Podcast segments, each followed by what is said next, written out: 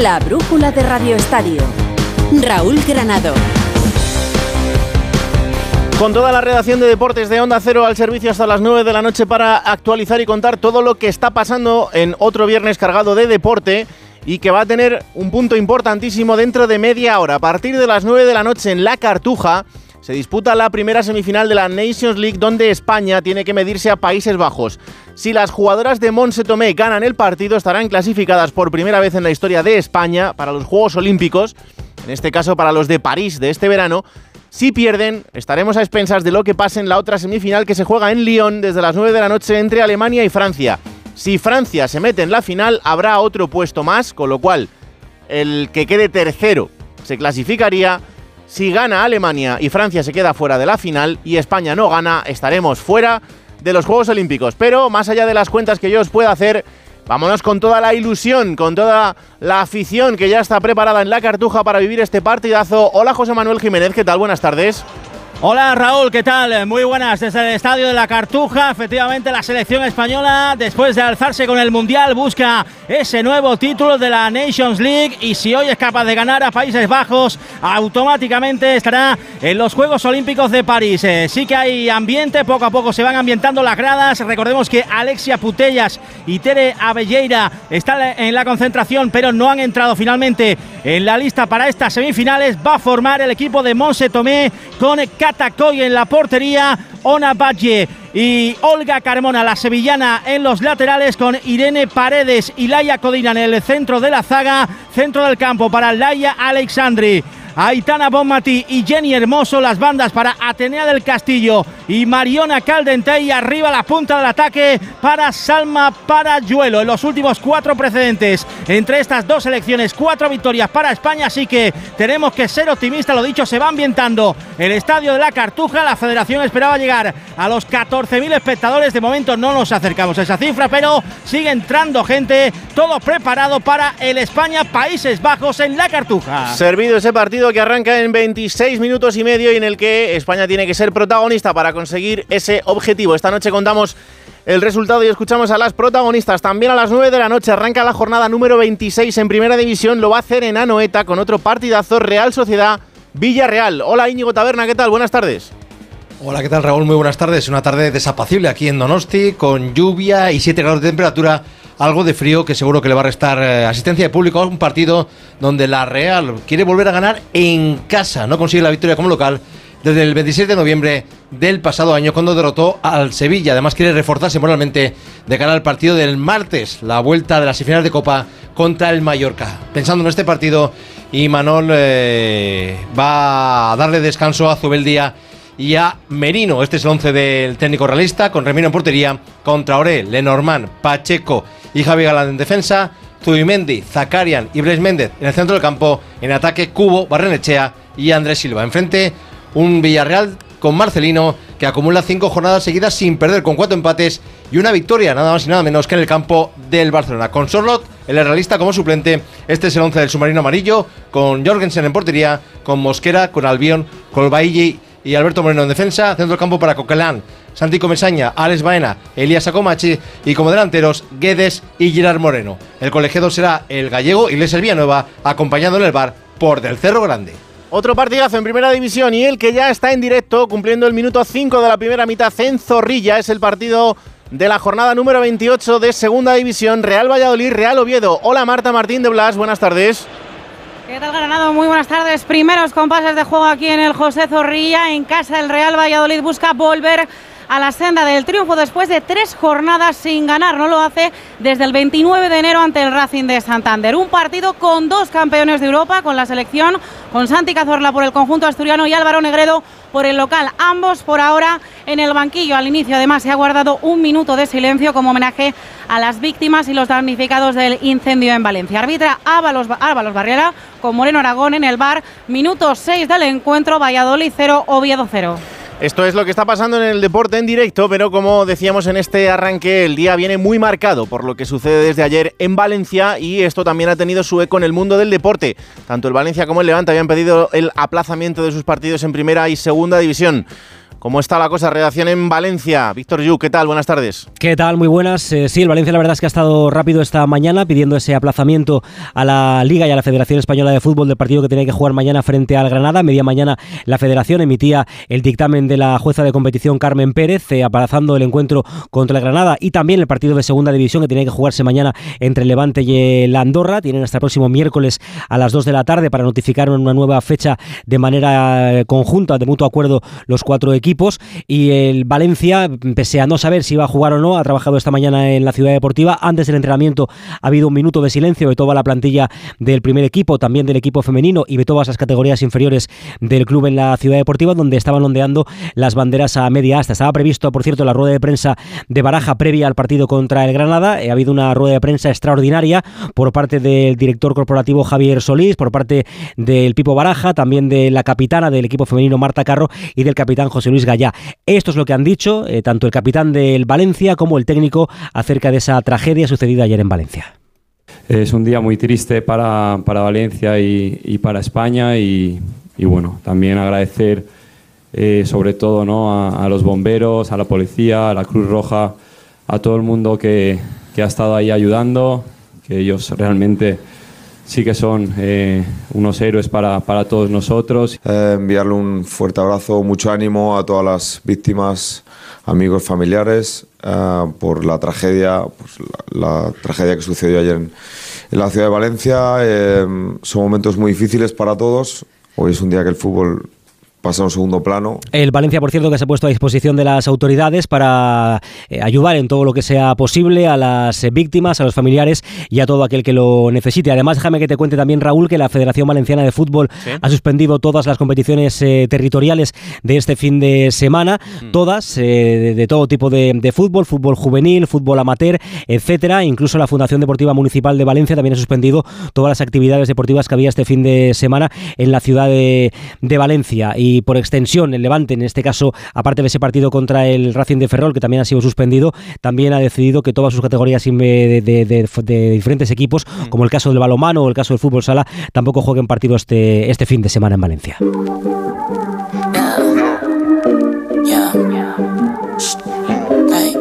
Son horas y momentos complicados en Valencia y esto también ha llegado hasta el mundo del fútbol de esta manera que nos ha contado Víctor Yuk. En fin, mañana habrá jornada. A las 4 y cuarto de la tarde tiene que jugar el Fútbol Club Barcelona. Tendrá que hacerlo en la montaña mágica frente al Getafe. Hola Alfredo Martínez, buenas tardes. Hola, muy buenas tardes, Raúl. Y con el interés de mantener esa racha que da la sensación de que ha cogido el equipo en los últimos tiempos de eh, no perder partidos. Ha mejorado sensiblemente y quizás también el más claro exponente fue la primera parte frente al Nápoles en Italia, aunque no le sirvió para conseguir la victoria, sí para refrendar que el equipo ha dado un paso hacia adelante y por tanto va a ser mucho más competitivo a partir de ahora. De ahí que hoy en la sesión preparatoria del Barça, en la que por cierto no ha estado Ferran Torres, le esperábamos ya.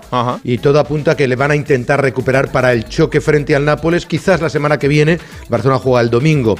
Xavi no se ha quejado del horario. Fíjate que el Barça regresó de madrugada del miércoles al jueves, no hay ni 72 horas y juega a las 4 y cuarto. Y cuando le hemos preguntado por si le parecía que este partido, porque el Getafe no tiene partido la semana que viene, tampoco el Barcelona se podía haber jugado el domingo o más tarde, dice que bueno, que no son excusas, que les hubiera gustado jugar más tarde, pero que es lo que hay. Mm. Y preguntado sobre qué es lo que se juega el Barcelona si gana el partido de mañana apretando a los de cabeza, porque ha dicho también en la rueda de prensa que no lanzan la toalla con respecto al título, hablaba así de conseguir los tres puntos que suponía para el Barça. Bueno, nos daría tranquilidad, sí, nos daría más tranquilidad, nos daría una semana para descansar, no hay partido hasta el domingo siguiente, nos iría muy bien, claro, nos iría muy bien para, para intentar escalar posiciones. De, momento, en caso de victoria, dormiríamos en la segunda posición, sí, y ya de alguna manera metes más presión a, a Girona, a Madrid, que tienen que jugar sus partidos, pero nosotros tenemos que hacer nuestra, nuestra, nuestro trabajo, nuestra faena, que es ganar los tres puntos mañana, que va a ser, va a ser un partido realmente muy difícil con el Getafe. Ha dicho que espera el apoyo del público. Por cierto, en Montjuic se esperan mañana en torno a 42.000 aficionados porque las entradas son caras para un partido 4 y cuarto. 169 euros la más cara, 74 la más barata. Y me ha llamado la atención el eh, interflora entre Bordalás y Xavi Hernández. A, a mí Tú sabes también, que se ¿eh? las, A mí tu- también, sí, sí. se las tuvieron durante mucho tiempo, que si no se jugaba, que si tal y que cual. Y varias respuestas de la rueda de prensa de Xavi han ha, ha hablado de Bordalás como un equipo muy agresivo en el buen sentido de la palabra, muy intenso en el buen sentido de la palabra. Y fíjate tú, el Getafe no es un equipo defensivo por mucho que lo pueda parecer. Anda. No, y Getafe aprovecha cualquier eh, situación de balón parado, de contraataque, transiciones, aprovechan muchísimo sus, sus momentos, ¿no? Nosotros debemos aprovechar estos momentos, pero no creo que, que el Getafe se cierre atrás todo el partido. Creo que nos va a apretar, que nos va a meter una línea defensiva alta. Esto es lo que hemos analizado y visualizamos esto. Luego puede cambiar, evidentemente, ¿no? Pero no veo a un Getafe, insisto, defensivo y no veo al Getafe, sí, en algunos momentos sí, pero encerrándose atrás todo, todo el partido, no lo veo así. ¿Cómo cambia Por cierto, la película? esto cuento, ¿verdad? Sí, sí. sí, sí. Los tiempos que van cambiando y, y luego al final se van eh, un poco limando las, las diferencias. Eh, fíjate que eh, hoy en la rueda de prensa hemos visto a Xavi en un perfil más bajo, le vemos un poco cansado, desgastado. Ya sabes que desde el día del Villarreal ya nada es igual en Can Barça, pero en todo caso en la rueda de prensa sí que hemos interpretado que no va a haber muchas rotaciones mañana. Dice, jugarán los que mejor estén. ¿Por qué? Porque hasta el domingo que viene no hay partido, por tanto tienen tiempo para recuperar, aunque De Jong, por ejemplo, viene jugando los 12 últimos partidos ininterrumpidamente. Yo creo que como mucho uno o dos retoques. Ha justificado que no juega Uriel Romeu y sí Christensen porque ha tenido molestias. Y termino con esto, eh, Raúl, en el Barcelona hoy ha habido reunión Deco Ali Dursum, el representante de Frenkie de Jong. Al parecer, el Barcelona insiste en tratar de blindar al futbolista, alargarle el contrato y bajarle un poco la ficha. De momento, toma de contacto durante una hora en la ciudad condal entre el representante de Frenkie de Jong, que ya nos puso firmes la semana pasada, y el eh, director deportivo del Fútbol Club Barcelona, Anderson de Luis Sosa, Deco. Bueno, pues veremos a ver cómo avanzan esas negociaciones y qué pasa con el futuro de Frankie de Jong. Esta noche ampliamos. Gracias, Alfredo. Cuando quieras, hasta luego, Raúl. El rival del Barça será el Getafe de un Bordalás que también ha tenido palabras bonitas para Xavi Hernández. Hola, Alberto Fernández, buenas tardes. Hola Raúl, ¿qué tal? Muy buenas. Eh, a mí lo que me han contado es que en aquella famosa reunión de los árbitros con los entrenadores de primera y segunda división, que hubo una conversación entre ambos que acercaron posturas y que digamos que dejaron todos los más malentendidos a un lado, ¿no? Y que desde entonces, pues bueno, la relación es distinta. Yo creo que entre eso que Bordalás es perro viejo en esto de las relaciones con entrenadores, que a Xavi no le están yendo muy bien las cosas y que la rueda de prensa de Xavi ha sido casi casi a la vez que la de Bordalás, le hemos dicho, oye, Xavi te ha dedicado unas palabras buenas, elogiándote eh, sobre tu papel en el Getafe. Pues él ha respondido con lo mismo, escucha. Yo también tengo un, un gran respeto y admiración. eh, y bueno, los entrenadores estamos muy expuestos, eh, todos lo sabéis.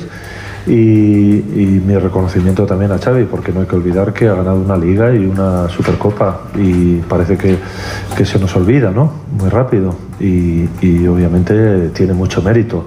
Bueno, le ha echado un capote ahí a Xavi. Hay que decir, Raúl, que el Getafe nunca ha ganado en el Camp Nou. Es verdad que ahora es Mojic, pero sería la primera vez que lo hiciese. ¿Y cómo está el equipo?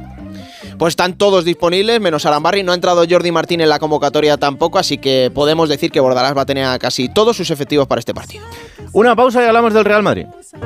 Es hora de que esta empresa funcione como lo que es, una empresa familiar. Yo no me he partido el lomo por esta empresa para que ahora venga mi hermano a vivir del cuento. Pero es tu hermano Jesús. Ha habido un derrumbe en la fábrica. Pues tu padre está herido. Si algo le pasa a padre, sería lo que siempre has querido ser, ¿no? Sueños de libertad, gran estreno, el domingo a las 10 de la noche y a partir del lunes, todas las tardes de lunes a viernes a las 4 menos cuarto en Antena 3, la tele abierta.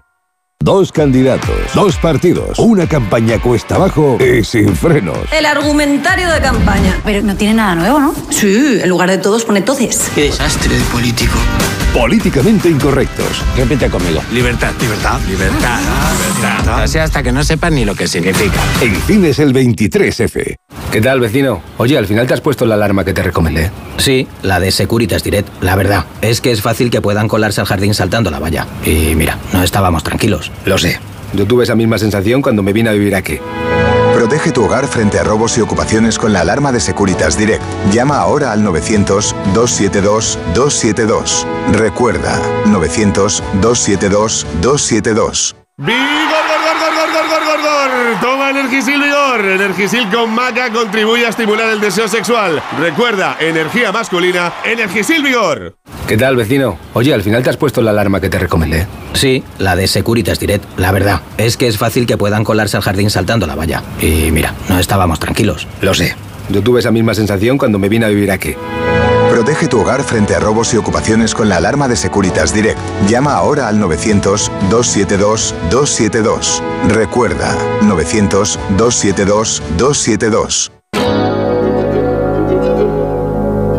La brújula de Radio Estadio. Raúl Granado. El domingo a las 9 de la noche tiene que jugar el Real Madrid, lo hará en el Santiago Bernabéu frente al Sevilla, en la que será la vuelta de Sergio Ramos, a la que fuera su casa durante muchas temporadas. Hola Alberto Pereiro, ¿qué tal? Buenas tardes. ¿Con qué temazos me das paso, querido? ¿Qué tal? Muy buenas, ¿cómo claro. estás? Todo en las manos de José Luis Gómez. ¿Cómo está José Lu, que es la mala noticia en el Real Madrid?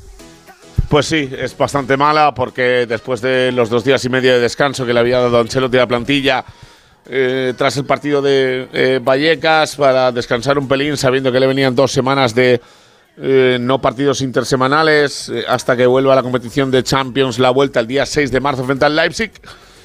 Bueno, pues el miércoles nos dijeron que precaución. ayer que estuviéramos pendientes si era una cosa medianamente eh, mayor de lo que se esperaba y hoy se confirma que tiene un edema óseo en ese tobillo derecho y que va a estar entre dos y tres semanas de, marza, eh, de, baja. Eh, por ponerle plazos, bueno, se pierde evidentemente el partido del Sevilla, el partido de Valencia, el partido de Leipzig y veremos a ver si va con la selección. Si no fuera, el Madrid piensa que estaría recuperado para jugar frente al Celta a la vuelta del parón. Y si fuera, pues evidentemente, según vaya evolucionando, pues ya estaría eh, medianamente disponible incluso antes de la concentración de España. Pero dos semanas, 15 días no se lo va a quitar nadie, Raúl. ¿Cómo está el futuro de Alfonso Davis? Eh, pues te voy a decir una cosa. Hoy ha habido una noticia que confirma todo lo que venimos contando en las últimas fechas. Una operación súper, súper, súper similar eh, a la del Madrid con el, el, eh, futbolista inglés Jude Bellingham, que creo que le conoce todo el mundo y que el año pasado en el Dortmund estaba en una situación no igual. Eh, pero sí mediana- medianamente parecida en cuanto a las condiciones de su contrato. Le queda un año, igual que a Davis cuando llegue el 30 de junio. Y dos, eh, por el cuidado con el que vas a la hora de negociar con un equipo eh, con el que es amigo. El Bayern no quiere líos con el Madrid tampoco, el Madrid lo mismo con el equipo alemán, pero ya sabemos que ha habido casos a nivel histórico entre los dos clubes eh, que les han obligado a negociar siempre. Uno el de Xavi Alonso, dos el de Tony Cross, coincidieron en el mismo verano y ahora pues estamos en una situación parecida. El Madrid asume, eh, según informa Sky Alemania, eh, que no va a renovar algo que ya sabía. Eh, lo que pide Davis eh, para jugar en el Madrid, aparte de la prima de fichaje cercana a los 20 millones de euros, luego ampliamos por la noche, pero cerca de 20 millones de euros es cobrar en el estatus 1 de la plantilla y eso es 13-14 millones de euros limpios por cada una eh, de las temporadas que firmara por el Madrid. Así que veremos a ver cómo queda la historia. ¿Que tiene buena pinta? Sí. ¿Que el efecto Mbappé hace eh, que el resto de jugadores que podían estar más cerca estén más cerca? También. Y del resto te digo rápido que Rudiger está disponible para jugar el domingo, que se cae en Camavinga Carvajal por sanción, que vuelve Mendy, que los tres cruzados fuera que Bellingham se le espera para el partido frente al Leipzig el día 6 en la vuelta a los octavos de la Champions. Pues esta noche ampliamos. Gracias, Pereiro. Un abrazo, chao. Hay gol en Valladolid, Marta. Llega el primero aquí en Valladolid, la enganchaba Monchu con la diestra en el 17, se adelanta el Pucela en Zorrilla, minuto 18 del encuentro, Valladolid 1, Oviedo 0. Pues el primer gol en el 19 de la primera parte en segunda división en ese partido que abre la jornada eh, del fútbol internacional. Os cuento que está jugando el líder, el Bayer Leverkusen, el equipo que entrena a Xavi Alonso en la Bundesliga, empate a uno con el Mainz, donde Grimaldo es titular, Borja Iglesias es suplente de momento y a las 9 de la noche ya os recuerdo que arranca la jornada en primera división, lo hará en Anoeta con el partido entre la Real Sociedad el Villarreal. eh, y se ha aplazado por la FA Cup el partidazo de hoy en Inglaterra entre el Chelsea y el Tottenham. Esto es todo lo que está pasando de aquí hasta las 9, más deporte en directo. La brújula de Radio Estadio. Love is just a history that they may prove, and when you're gone, I'll tell them my religion's you went wrong. I'll El rival del Real Madrid será el Sevilla Fútbol Club. ¿Cómo está el conjunto hispalense en la que va a ser la vuelta de Sergio Ramos a Madrid? Carlos Hidalgo, muy buenas. ¿Qué tal? Muy buenas. Muchos elogios de Quique al Real Madrid, a su estructura de club, a las estadísticas del equipo, del líder de la liga, pero también destaca que es su equipo, el Sevilla, lleva cuatro partidos sin perder, que ha mejorado mucho, especialmente a nivel mental. Este es el tipo de partido que espera en el Bernabéu. Bueno, esperamos un partido que siempre es muy exigente. Es un equipo que se está mostrando como el mejor del campeonato, con unas estadísticas eh, muy buenas, con una, una defensa del feudo que hace siempre impresionante y nosotros vamos a ir con nuestras ideas, eh, intentar eh, mejorar, intentar hacerlo mejor que en el partido anterior, siempre y conseguir un buen resultado. Mm, siempre tenemos la mentalidad de que no sabemos dónde están los puntos, dónde nos esperan y nosotros trabajamos para, para conseguirlos. Un Sevilla que presenta cinco bajas seguras, pero hay varios jugadores cuya participación está en duda. Se supone que va a volver Ocampos y posiblemente al carril izquierdo. Si se recupera Quique Salas, jugará junto a Ramos y Badé. Si no, podría forzar Nianzú, que lleva un par de días entrenando con el grupo tras superar la lesión. Hasta mañana sábado no conoceremos la convocatoria de Quique Flores. Volvemos a lo que tiene que pasar mañana a las 9 de la noche en el Juegos del Mediterráneo Almería Atlético de Madrid. ¿Cómo está el conjunto andaluz en esta situación tan complicada? Juan Antonio Manzano, buenas tardes. Hola Raúl, eh, malos resultados, mala clasificación, pero buenas sensaciones y mucho optimismo. Es lo que desprende el Almería de cara al choque de mañana frente al Atlético de Madrid. Y sobre todo porque hay buenas noticias en cuanto a la plantilla. Esta semana, por fin y por primera vez en el campeonato, tiene a todos los futbolistas disponibles, evidentemente apartados por la lesión de larga duración, tanto Cone como Luis Suárez. Pero el resto están. Ha vuelto Ramazzani y Batistao cumplido los partidos de sanción. También eh, volvió Chumi la semana pasada convocado. Esta semana ya poco a poco evoluciona mejor. E incluso César Montes, ya con el alta médica, tras un golpe en la rodilla que le ha obligado a estar dos partidos fuera y que se produjo en el partido frente al eh, Girona. El conjunto rojiblanco espera eh, no solo mm, buscar, encontrar esa primera victoria del campeonato, sino volver a marcar, porque en casa lleva cinco semanas sin hacerlo. El conjunto rojiblanco estará arropado por la afición almeriense, a pesar de que han tenido que rascarse el bolsillo los no abonados, entre 100 y 50 euros las entradas para el choque de mañana. Partido trampa y estoy seguro de que así lo piensa el Cholo Simeone para el Atlético de Madrid. Hola, Janomori, ¿qué tal? Buenas tardes. Hola Raúl, absolutamente. Fíjate que de los siete partidos que ha disputado el Atlético Madrid en eh, Almería, eh, ha conseguido cuatro empates, dos derrotas y tan solo una victoria en 2015. O sea que no hablamos de un campo maldito, pero sí complicado. Con cuatro bajas para mañana, la de Grisman, Jiménez, Lemar y Azpilicueta. En un once que por lo que ha probado y Simeone también lo hizo en el día de ayer, va a dar descanso a jugadores importantes y con muchos minutos como Bissell, Hermoso, Llorente y Morata, y con un equipo que puede ser formado por Oblak en portería, Savic, Paulista y Benito en defensa, Molina y Lino en los carriles, Coque, este no descansa, De Paul y Pablo Barrios en el centro del campo y arriba Memphis y Correa. Por cierto, va a estrenar equipación en Atlético de Madrid mañana, la cuarta, azul oscuro, dicen en el club, Raúl, que está inspirada en la noche madrileña. Yo lo dejo. ahí. Uy, qué peligro tiene eso. Ya se lo preguntaré a Aránguez, a ver si está inspirado o no. Venga, y se preguntaba hoy a Diego Pablo Simeone en rueda de prensa por Griezmann, muchos minutos acumulados, un jugador importante, las esperanzas están puestas en que pueda estar el próximo jueves en la vuelta de las semifinales de la Copa del Rey en San Mamés frente al Athletic Club y preguntaba por esto, contestaba el técnico argentino lo siguiente. No, no vamos a forzar absolutamente a Griezmann para, para nada. Cuando esté bien, volverá y necesitamos al mejor Griezmann.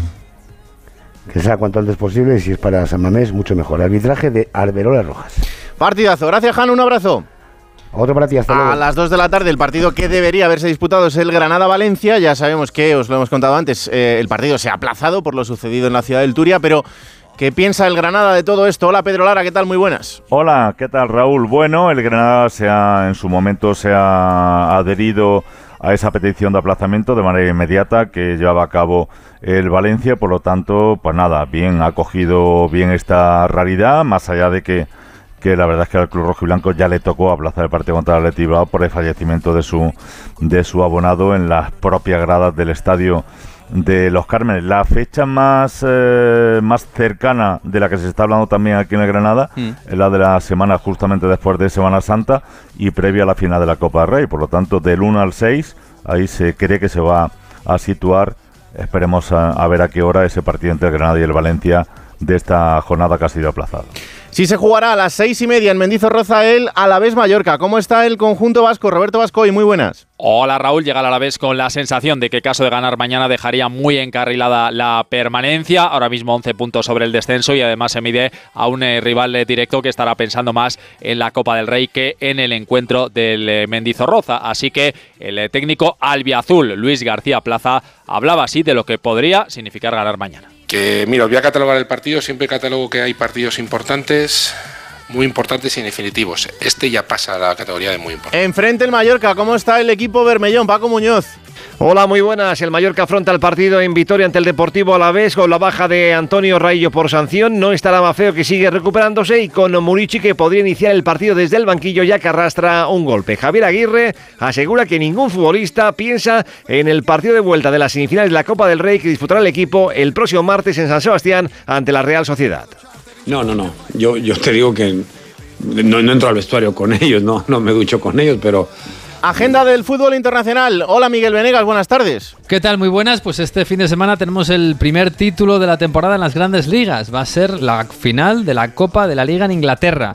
El domingo a las 4 de la tarde en Wembley se espera un llenazo absoluto para un Chelsea-Liverpool espectacular. Vamos a ver porque Liverpool, como toda la temporada, tiene muchísimas bajas. El miércoles no jugó Salah, estuvo fuera de la convocatoria por lesión. Se espera que el domingo sí que esté y que esté en el 11 titular, pero no es seguro. Y enfrente del Chelsea, eh, que es verdad que tiene una temporada horrible, pero contra los grandes se comporta bastante mejor. De hecho, la semana pasada empató, le sacó un empatito al Manchester City. Eh, bueno, además de esta final, hay jornada de Premier normal. Eh, mañana va a haber varios partidos. El último a las 9 de la noche, que no es habitual, pero un Arsenal-Newcastle bastante chulo. Las 6 y media el City va a intentar recortar distancias con el Liverpool jugando en Bournemouth. Y a las 4 tenemos Manchester United-Fulham, entre otros. Además, en Italia casi todo queda para el domingo. El domingo juega el líder, el Inter, en casa de Leche a las 6 de la tarde. Antes va a jugar su perseguidor, aunque le persigue de lejos, en la Juventus, juega contra el Frosinone. Y el rival del Barça en Champions, el Napoli, juega a las 3 de la tarde en Cagliari. Buena oportunidad para ver el debut de Calchona en la serie italiana frente del equipo partenopeo. Además, Alemania está jugando ahora el Leverkusen, el líder. Mañana juega el perseguidor, el Bayern, en crisis. Juega en casa contra el Leipzig a las 6 y media de la tarde. Este mismo partido fue la Supercopa de Alemania a principio de temporada en el mismo lugar, los mismos contendientes y el Leipzig le ganó 3-0 al Bayern. Así que veremos mañana qué es lo que pasa. Y en Francia, el domingo a las 5 y 5 de la tarde, el París con Mbappé jugando en casa, cuando ya todo el mundo sabe que se va, contra el Rennes.